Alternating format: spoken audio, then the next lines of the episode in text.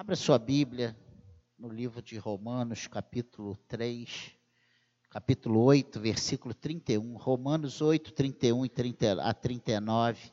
E nós temos batido muito nesses textos. E mais uma vez eu venho falar de algo que Deus, através da Sua palavra, da, das mensagens pregadas nesse púlpito, tem falado muito com essa igreja. Se Deus tem falado muito, se nós temos ouvido quase que semanalmente sobre os mesmos assuntos, é porque nós precisamos ter isso muito vivo na nossa mente, nós ainda não aprendemos a conviver com essas dificuldades como o Senhor espera que nós aprendamos. Essa é a verdade, a realidade. Romanos 8, 31 um texto lindo demais, que fala sobre as provas e a certeza do amor de Deus. Que diremos, pois, à vista dessas coisas? Se Deus é por nós, quem será contra nós?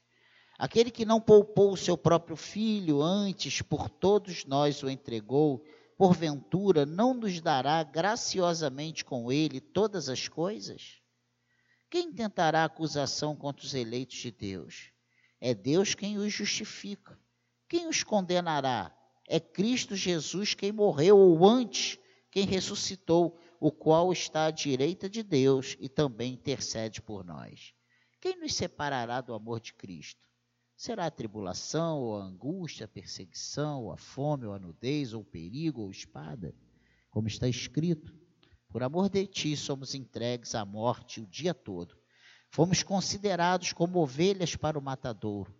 Em todas essas coisas, porém, somos mais que vencedores por meio daquele que nos amou. Porque eu estou bem certo de que nem a morte, nem a vida, nem os anjos, nem os principados, nem as coisas do presente, nem do porvir, nem os poderes, nem a altura, nem a profundidade, nem qualquer outra criatura poderá separar-nos do amor de Deus que está em Cristo Jesus, nosso Senhor. Amém? Que o Senhor abençoe a leitura da Sua palavra. Eu fiz questão de ler todos esses versículos, porque eu tenho uma história para contar para vocês. Hoje nós vamos ouvir uma história e entender e fazer algumas perguntas para nós nessa noite. Preste atenção.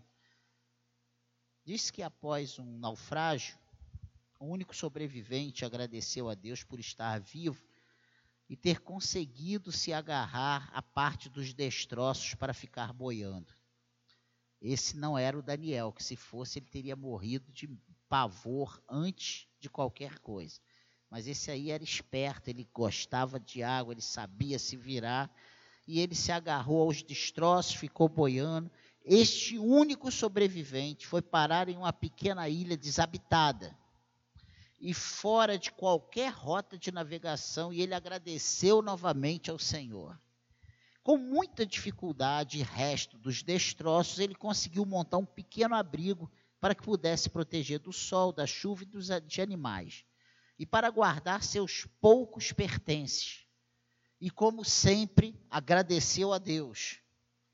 Nos dias seguintes, a cada alimento que conseguia, caça, caçar ou colher, né? Ele agradecia. Então, tudo que chegava às mãos dele, ele agradecia. Ele era um homem grato, e quando a gente está numa dificuldade, esse senso de gratidão, de valorização das coisas que nos chegam às mãos, e parece que ele fica mais aflorado, ele cresce, né? No entanto, num dia, quando voltava da busca por alimentos, ele encontrou seu abrigo em chamas, envolto em altas nuvens de fumaça. Terrivelmente desesperado, ele se revoltou e gritava chorando. O pior acontecia, aconteceu, perdi tudo. Deus, por que fizeste isso comigo? Fizeste isso comigo? Chorou tanto que adormeceu profundamente cansado. No dia seguinte, bem cedinho, foi despertado pelo som de um navio que se aproximava. E o responsável lá pelo navio, gritando: Viemos resgatá-lo, disseram. Como souberam que eu estava aqui? perguntou ele. Nós vimos o seu sinal de fumaça.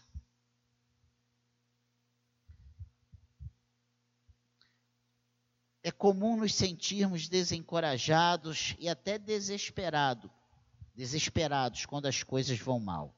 Mas Deus age em nosso benefício, mesmo nos momentos de dor e sofrimento. Lembre-se, se algum dia o seu único abrigo estiver em chamas, esse pode ser o sinal de fumaça que fará chegar até você a graça divina. Amém, igreja? Essa pequena ilustração, essa história triste, né? Se você parar e for vivendo cada momento, só dele chegar até a, a ilha já foi um milagre. Aí ele consegue, com pega os destroços e tal, e monta um cantinho para ele lá. Ele consegue alimentos. E quando ele acha que agora ele está senhor da ilha, pega fogo em tudo e ele perde tudo. Eu não sei se você tem passado por essa situação, mas muitas vezes as, as pessoas olhando não veem que você está nessa situação, mas você, dentro do seu contexto, você se vê nessa situação. Parece até brincadeira né, para alguns dizer, não, eu estou assim. Às vezes a pessoa do seu lado não te vê assim, mas você se sente assim. É a história da pessoa que está cercada de pessoas e se sentindo sozinho. Né? Isso acontece. Então, eu quero dizer para nós nessa noite que os momentos difíceis são quase insuportáveis para todos nós. Nós já vivemos e viveremos, né? Enquanto estivermos vivos, né? Parece um cacófago, mas nós viveremos enquanto estivermos vivos. Será que uma redundância, né? Será que há algo a refletir sobre os nossos momentos de crise quando a corda está apertada realmente? E olha, talvez nós não estejamos vivendo dias de corda tão apertada, mas esses dias estão por vir. Esses dias estão por vir. Não não fique cansado dos avisos, dos alertas do Senhor, porque dias virão que nós vamos precisar muito entender, lembrar e colocar em prática todas as lições que o Senhor tem passado para nós, porque dias difíceis virão. Será que há algo a refletir? Há. E a primeira coisa que nós precisamos entender são as impressões no meio desse aperto. Algumas coisas vêm à nossa mente, vêm à nossa cabeça. Todos nós, quando passamos por alguns momentos, eu não estou falando de dificuldadezinhas, eu estou falando momentos de crise. Três coisas são fatais virem à nossa mente. A primeira coisa, pequei. Né? Aonde eu pequei? Eu errei, eu falhei. É aí que a gente começa a ser, ter um monte de dedos acusadores em nós, né? na nossa mente. Mas isso nem sempre é verdade. Pois tanto sol quanto chuva caem sobre justos e injustos. Mateus 5, 43 a 45 fala sobre isso. Né? Então, nós não passamos por momentos difíceis, por cordas apertadas, seja no casamento, seja financeiro, seja com os filhos, seja no trabalho, seja em qualquer. Na nossa vida dentro da igreja, na nossa vida, na nossa comunhão com Deus. Às vezes, Deus está sempre ali, pronto, presente, perfeito, mas nós muitas vezes não estamos bem. E nós nos sentimos nessas essas crises acontecem. Então, a primeira impressão no meio do aperto é o pequei, né? o que nem sempre é verdade. Então, não seja o profeta do Apocalipse na vida do seu irmão quando você souber de uma situação difícil. Não chega com cinco dedos acusando. Você pecou, como nós muitas vezes ouvimos, né? A gente já está arrebentado, ainda vem aquela voz dizendo que, olha, você lembra de Jó? O que, que aconteceu? Os amigos de Jó? Tu pecou, cara. Tu se achava o bonzão, mas olha aí, tem alguma coisa errada. Você, você desagradou a Deus. Reveja aí o que você tem feito. A segunda coisa, a segunda impressão dentro desse, dessa, dessa, desse primeiro ponto, eu fiz alguma coisa errada. Isso também nem sempre é verdade.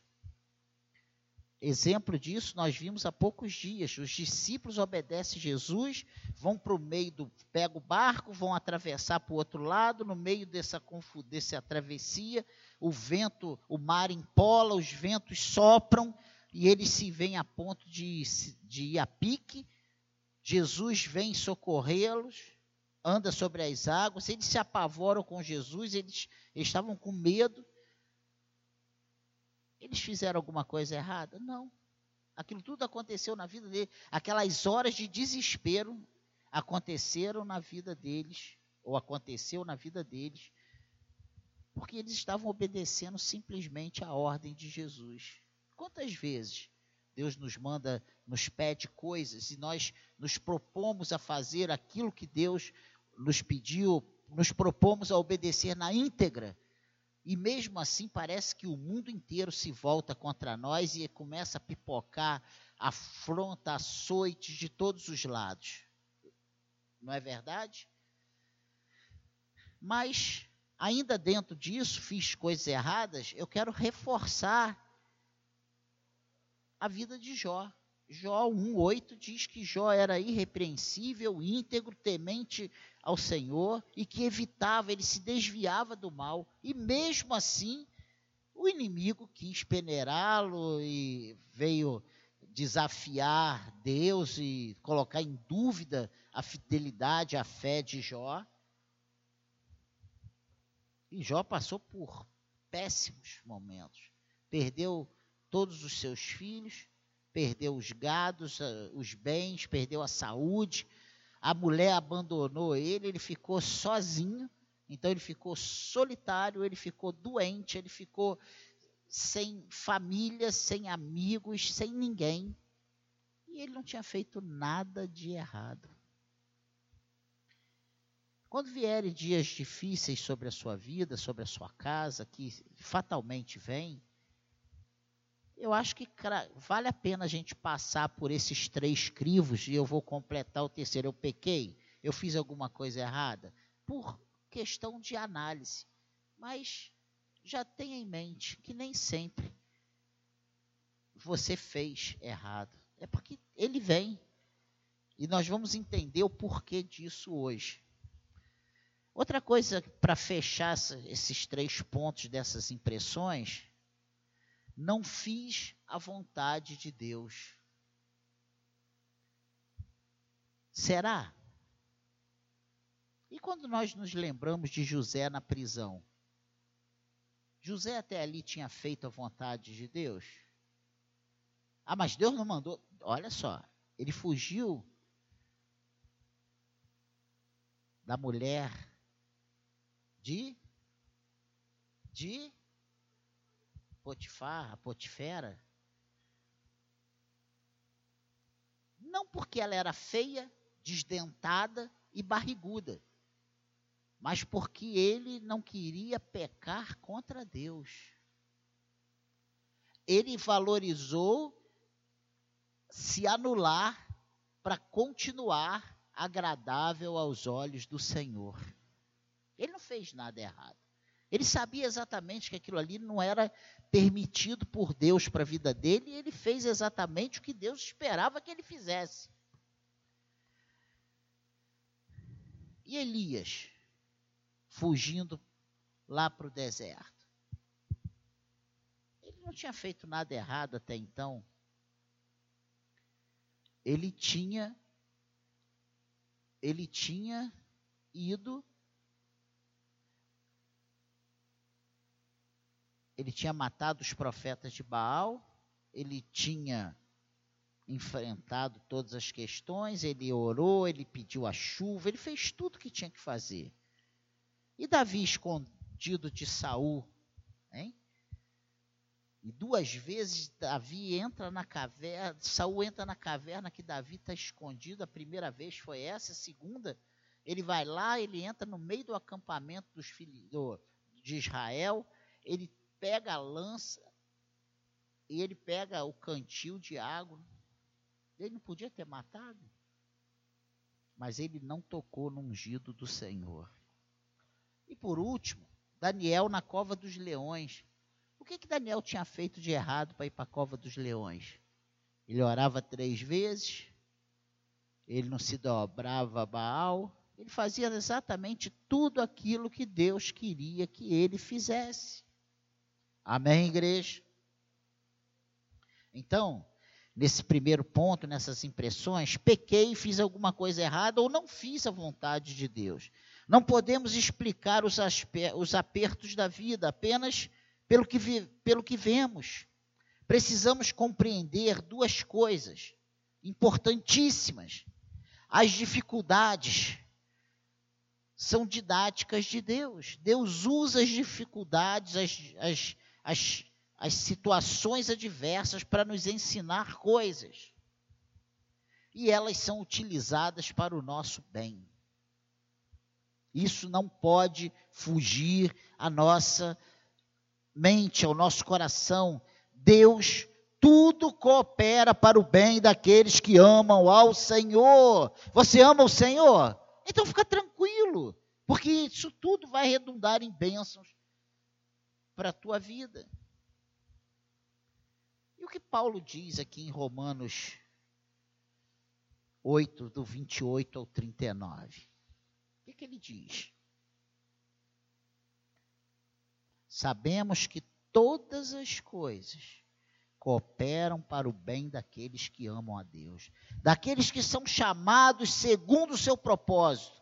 Portanto, aos que de antemão conheceu, também os predestinou para serem confirmados, conforme, conformes, serem conformes à imagem de seu filho, a fim de que seja o primogênito entre muitos irmãos. E aos que predestinou, a esses também chamou, e aos que chamou, a esses também justificou, e aos que justificou, a esses também glorificou. E aí nós emendamos em tudo que nós já lemos hoje. Então, dentro dessa palavra de Paulo, nós vamos ver algumas coisas interessantes. Primeiro, Deus age em tudo para o nosso bem, e é isso que diz aqui esse versículo 28 que, nós, que eu acabei de ler. Sabemos que todas as coisas para o, cooperam para o bem daqueles que amam. Então, nós que amamos o Senhor. Então, Deus age em tudo para o nosso bem. Nosso, para nós, Ele age em favor de quem? Nós que o amamos. Nós que fomos chamados de acordo com o seu propósito. É isso que ele diz aqui. Sabemos que todas as coisas cooperam para o bem daqueles que o amam, que amam a Deus, daqueles que são chamados segundo o seu propósito. Então, Deus age em tudo para o nosso bem. A segunda coisa interessante está nesse versículo 31. Que diremos, pois, à vista dessas coisas? Se Deus é por nós, quem será contra nós? Ninguém será vencedor sobre nós. Nós já somos mais que vencedores. Deus mesmo nos defende. E talvez isso seja a coisa difícil de nós aprendermos. Nós queremos tirar satisfação, nós, quer, nós fazemos pré-julgamentos, nós, nós queremos antecipar coisas, mas precisamos entender que Deus mesmo nos defende.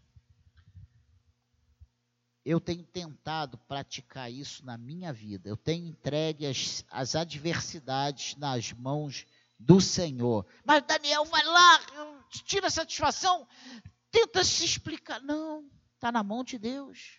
Deus me defende. Ele é o meu juiz. 33 ou 34, olha o que, que diz aí. Quem intentará acusação contra os eleitos de Deus? É Deus quem os justifica. Quem os condenará? É Cristo Jesus, quem morreu ou antes, quem ressuscitou, o qual está à direita de Deus e também intercede por nós.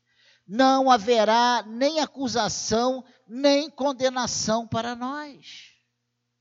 O Pai nos justifica e o Filho é o nosso advogado. Ele intercede, ele advoga, ele nos defende. Amém, igreja?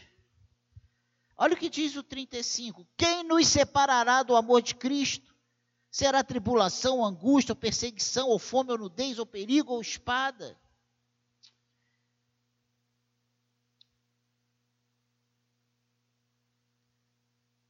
Nem qualquer tormenta da vida material, né? Isso tudo aqui são coisas materiais.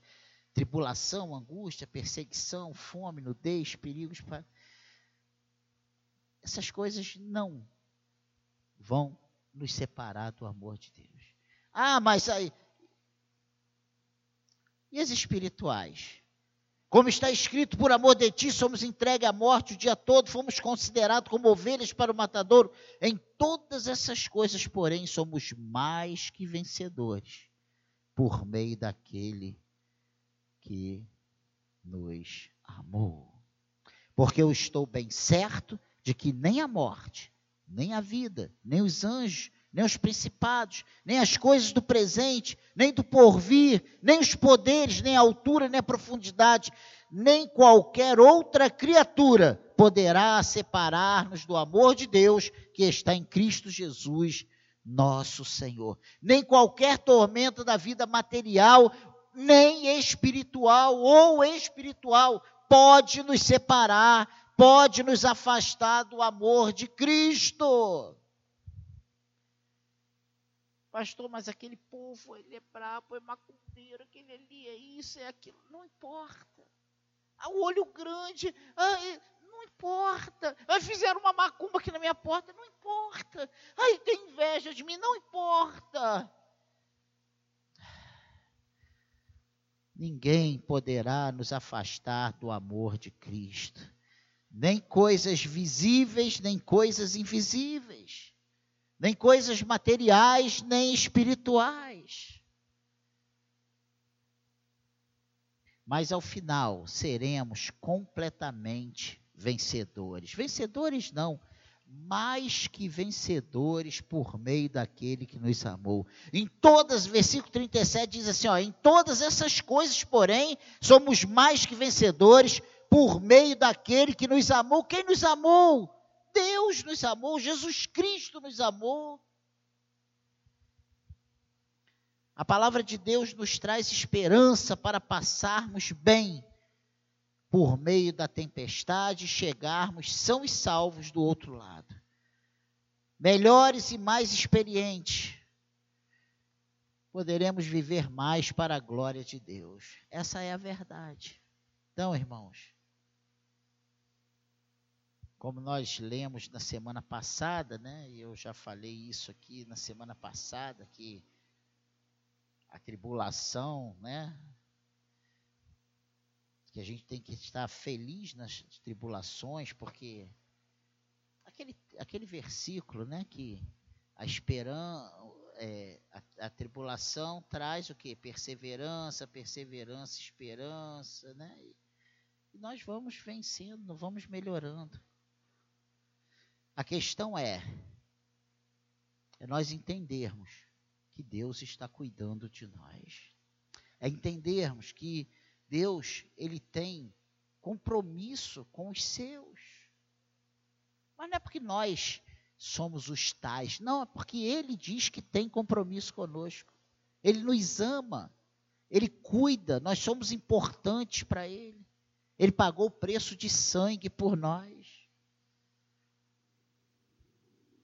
E olha, quando nós quando, quando nós estamos passando por dias difíceis, sempre tem um enviado né, um filho daqueles que não são ainda não tem ainda o entendimento para dizer assim, ó, esse negócio de igreja, cadê o teu Deus? Você não vai para a igreja todo. Por que está acontecendo isso contigo? sempre aparece uma voz dessa para questionar a soberania de Deus na nossa vida, o cuidado de Deus na nossa vida, o suprimento de Deus nas nossas vidas. Cadê Deus? Tá vendo? Você vai lá, tá lá na igreja, tá fazendo isso, tá dando aquilo, lá, participa lá, faz... e aí, olha aí, ó, ó, ó, aí, ó, é um atrás da outra, né? Gente, para nós fecharmos e concluirmos essa breve meditação, precisamos sondar nossa vida.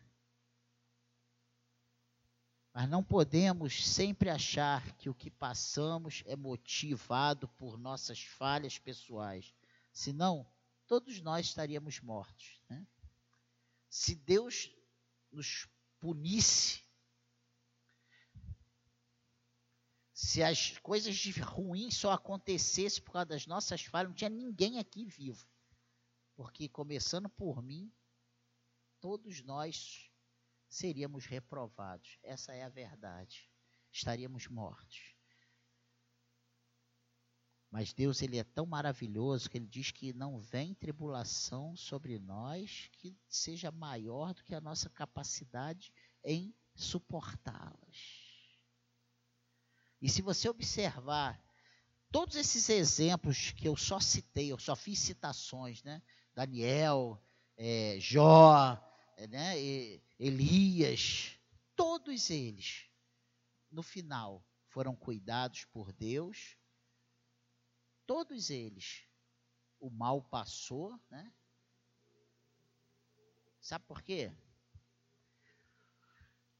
Nós precisamos tomar uma decisão a nossa decisão precisa ser muito séria. Eu preciso dessa tomar essa decisão e ter e ser isso ser reafirmado em minha vida todos os dias. Eu preciso servir a Deus. Haja o que houver. Precisamos nos engajar na obra de Deus. E engajar-se na obra de Deus é um privilégio e um verdadeiro refrigério para os momentos difíceis. Eu falei isso nesses dias que a gente estava montando a caixa. Eu falei assim: olha, eu sou daqueles que, quando a coisa está mais difícil, eu adoro dar esses passos.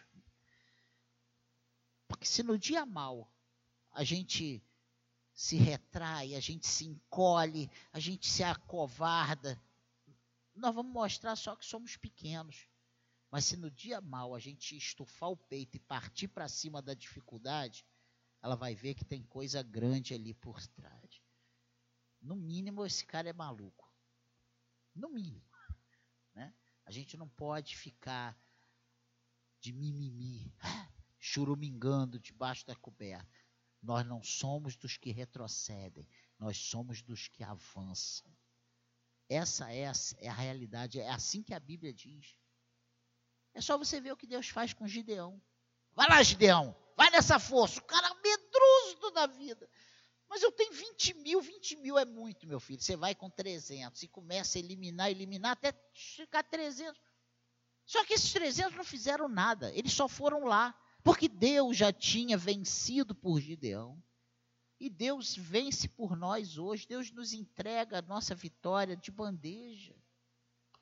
E quando o inimigo pensa que nos deu uma rasteira, que nos jogou, colocou a lona, Deus nos faz ressurgir do zero ali. Quando a gente vê, a gente está de pé de novo. E o nosso final é o que interessa. Não é o hoje. Nós temos vivido muito o hoje. Não, mas agora eu perdi. Claro, se eu acabei de ser roubado, eu estou sem nada. Mas vamos esperar ver até o que vai acontecer no mês que vem. Vamos esperar daqui a um ano, vamos esperar daqui a dez anos, vamos esperar o final da nossa vida. E se aqui nós não vermos resultado, na glória nós seremos coerdeiros com Cristo. Olha só que coisa. Você entende isso? É preciso confiar no amor de Deus e saber que as tempestades passam e que depois vem a calmaria. Lá no Salmo 30, versículo 5, para a gente ir para casa, diz que ao anoitecer pode vir o choro, mas a alegria vem pela manhã. Existe uma manhã para os filhos de Deus, existe uma esperança. Não existe esperança para aqueles que não têm Deus, para aqueles que já estão condenados. Mas para aqueles que têm expectativa, que são chamados, eleitos, que têm uma esperança de porvir, existe uma manhã para nós. Amém, igreja? Que o Senhor nos ajude a entender e confiar no seu cuidado e na sua graça. Amém? Essa é a breve meditação para nós nessa noite. Tá doendo aí? A corda tá apertada? Fica tranquilo, você não vai morrer enforcado não. Deus vai te dar a vitória, o livramento. Amém, igreja? Então, só para você sair com isso aqui bem fresco na cabeça. Sonde a sua vida. Seja realista. Não deixe que acusações. Mas é porque eu, eu não dei. É porque eu não orei para a comida que eu estou passando mal, sabe? Sonda. Sirva a Deus e confie no amor de Deus. Se você tiver essas três coisas em mente, a corda vai apertar e aí nós vamos romper em fé. Né? O que é romper em fé? Não é isso? Na hora que a gente leva a bordoada, a gente saber que Deus está no controle de tudo e que a vitória é nossa pelo sangue de Jesus Cristo, né? A vitória é nossa pelo amor de Deus pelo amor que Deus tem por nós, nós já somos vitoriosos. Isso é romper em fé. É na hora que vem a dificuldade, não é deixar entrar no coração, tu é um azarado. Não, eu sou filho de Deus, eu sou mais que vencedor. E isso não é poder de palavra, não. Isso aí é fé, é bíblico. É saber que Deus está no controle, que esse dia mal vai passar e a hora que Ele quiser, Ele vai mudar a nossa história, a nossa sorte. Ele, é, a no, nossa vida está nas mãos do Senhor. Amém, igreja? Vamos ficar de pé. E olha, não tem ninguém que confie no Senhor. E eu não estou dizendo que a gente tem que ser irresponsável, que a gente tem que sair fazendo loucuras. Porque a Bíblia diz que não, ninguém começa uma obra sem calcular os custos, né? Para que não fique, não passe vergonha. Mas nós temos que confiar que Deus está no controle de tudo. E no tempo do Senhor, Ele vai nos dar a vitória. A secade está esperando a vitória. Eu estou esperando a nossa vitória. E um dia, pode ser que Deus não. Pode ser que os meus olhos não vejam. Mas o meu coração anseia para que num culto de quinta todos os, os lugares dessa igreja estejam tomados. Essa é a expectativa do meu coração. Chegar domingo, ter gente do lado de fora, sem poder ter que fazer três, quatro cultos no domingo. Essa é a expectativa do meu coração. E todas as vezes que eu penso nisso, é em cima de coisas, de sentimentos, de pensamentos, que vêm da palavra de Deus. Quando eu leio a palavra Sabe, parece que Deus tem reafirmado certas promessas para nós. Eu não estou aqui. Eu tenho feito como Maria, eu tenho guardado no coração. E eu tenho esperado. Porque se for de Deus, vai acontecer. Se for de Deus, vai se cumprir. Mesmo que o nosso coração esteja tão endurecido e descrente, que a gente já não consiga mais acreditar, não consiga mais ver. Eu acredito no Deus Todo-Poderoso. Eu acredito. Pai querido, diante dessa palavra, Senhor, eu peço que o Senhor renove as nossas forças, Eu peço que o Senhor aumente a nossa fé, que possamos sair daqui, Senhor, certos que nada pode nos separar do teu amor. Que saiamos daqui certos, que somos importantes aos teus olhos, que o Senhor está cuidando de cada situação, de cada área das nossas vidas, e que no tempo do Senhor nós teremos as respostas, as, as coisas irão vir à tona, as soluções, as respostas certas, e o teu nome será glorificado nas nossas vidas. A vergonha será retirada, a lágrima será enxuta e o sorriso brotará nos nossos lábios, porque tu estás conosco, tu és o nosso Senhor, nós confiamos em ti, a nossa vida está nas tuas mãos e sabemos que agindo o Senhor, ninguém o impedirá. Pai querido, tudo coopera para o bem daqueles que te amam e nós te amamos, Senhor. Nós pedimos a tua ajuda, Pai querido, na hora da dificuldade, na hora da má notícia, na hora da corda apertar, Pai querido, tenha misericórdia de nós, nos socorre, Senhor, nos ajude. Não deixe, Senhor, que a nossa fé venha se apagar diante das circunstâncias, mas diante das adversidades possamos, ah, Senhor, abrir as nossas bocas e declarar que Tu és a nossa esperança, Tu és a, o Senhor da nossa vida, não há outro além de Ti, Jesus.